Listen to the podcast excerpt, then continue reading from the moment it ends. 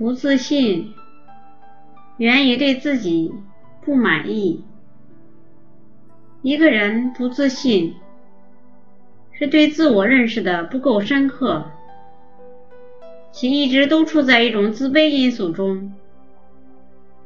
那样，又怎么能够驱散卑微的心，放开自己，走向成功呢？要知道，一个人越是对自己不满意，就会因过多的自我否定而产生自惭形秽的情绪体验。这种苦恼将会间接影响到我们的一生。美国心理学家马斯洛说：“实际上。”绝大多数人一定有可能比现实中的自己更伟大些，只是缺乏一种不懈努力的自信罢了。是的，我们每个人在生活中仅仅靠牢固树立自信意识和成功心理是远远不够的。关键是要认识自我，为自信找到物质基础和科学依据。生活中，大多数人总是下意识在心理上把别人的形象模拟大，而将自己浓缩在他人的阴影之下。这种不自信的根源，便来自于我们自我认知的错误。其实，许多的名人和伟人本来也是普通人，而且他们当中很多人一开始就处境低微，只不过他们把精力和意志力。全部集中在对追求事情的满意度上，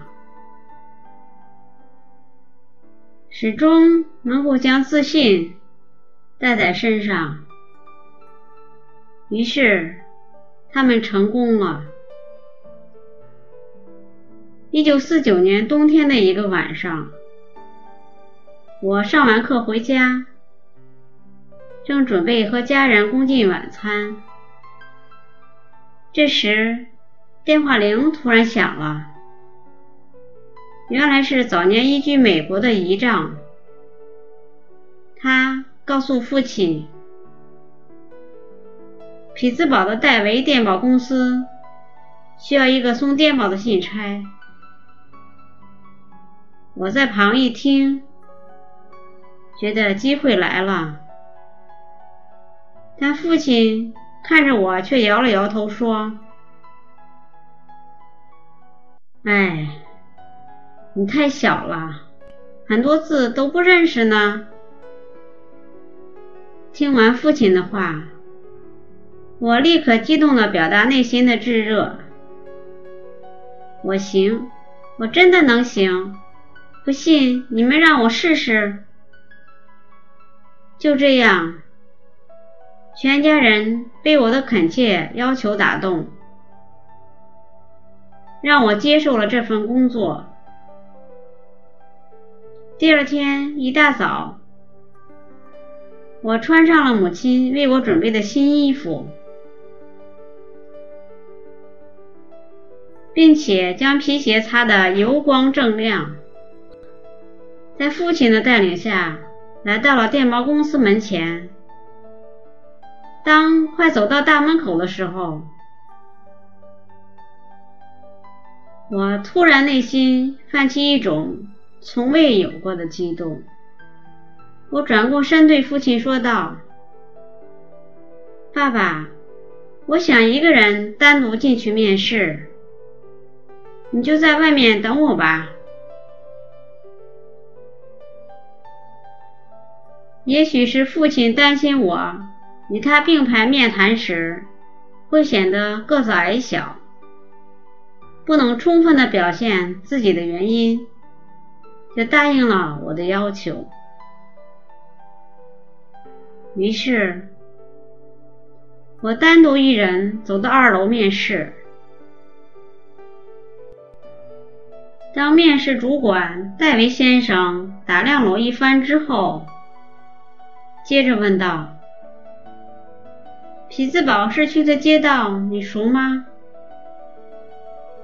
我语气坚定的回答：“不熟，但我保证在一个星期内熟悉匹兹堡的全部街道。”看着戴维先生半信半疑的表情，我急忙补充道：“我个子虽小，但比别人跑得快，这一点请您放心。”很显然，戴维先生被我这一本正经的小孩模样逗乐了。他满意的笑了笑：“周薪二点五美元，从现在起就开始上班吧。”就这样，年仅十四岁的我，凭着自信力。为自己赢得了这份工作，而且这份薪水更足足是当时全家总收入的一半。不知大家可否还记得《简爱》中那个财大气粗、脾气古怪的庄园主罗彻斯特？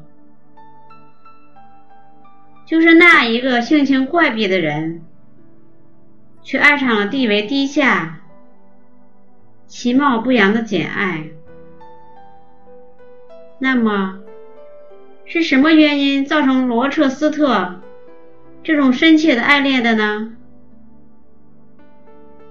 原因就在于简爱的那种富有魅力的人格。正是因为简爱的自信。打破了罗彻斯特内心的一直紧锁的心。在简爱的精神世界中，人在主观意识上都是平等的。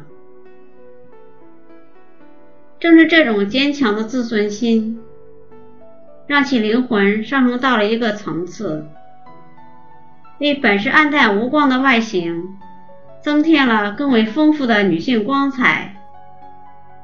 最终赢得了罗彻斯特的爱。多年以前，一位布鲁克林的医师，我们暂且将他称作柯蒂斯医生。他是个铁杆棒球迷，因为经常参加球队训练，因此。在队伍中认识了不少兴趣相同的朋友，并且受邀参加他们所举办的球迷聚会。在聚会中，大家开怀畅饮，很是高兴。可是，当主宾席几位颇具代表的贵宾讲完话后，主持人却突然转向大家介绍道：“今晚我们这儿有一位医师，请允许我邀请柯蒂斯医生谈谈棒球运动员的健康问题。”很显然，这位叫柯蒂斯的医生没有做任何准备，他平时。可以坐在椅子上，对着他左手边或者右手边的人滔滔不绝地说上一整晚。但是现在站起来，面对哪怕一小簇观众说同样的话，那就是另一回事了。当主持人。用示意他可以发表演讲的眼光看向他后，他却迟出了很久。他感觉到自己的心跳比往常几乎加速了一倍，因为他有生以来从未在各种场合发表过演讲，更何况这还是在如此大的一个聚会中。现在的他非常希望自己有一双翅膀，能够从这尴尬中飞走，但现实是。大家都停下了手中的酒杯，用满怀期待的眼神望着他。最终，他摇了摇头，彻底陷入了不幸之中。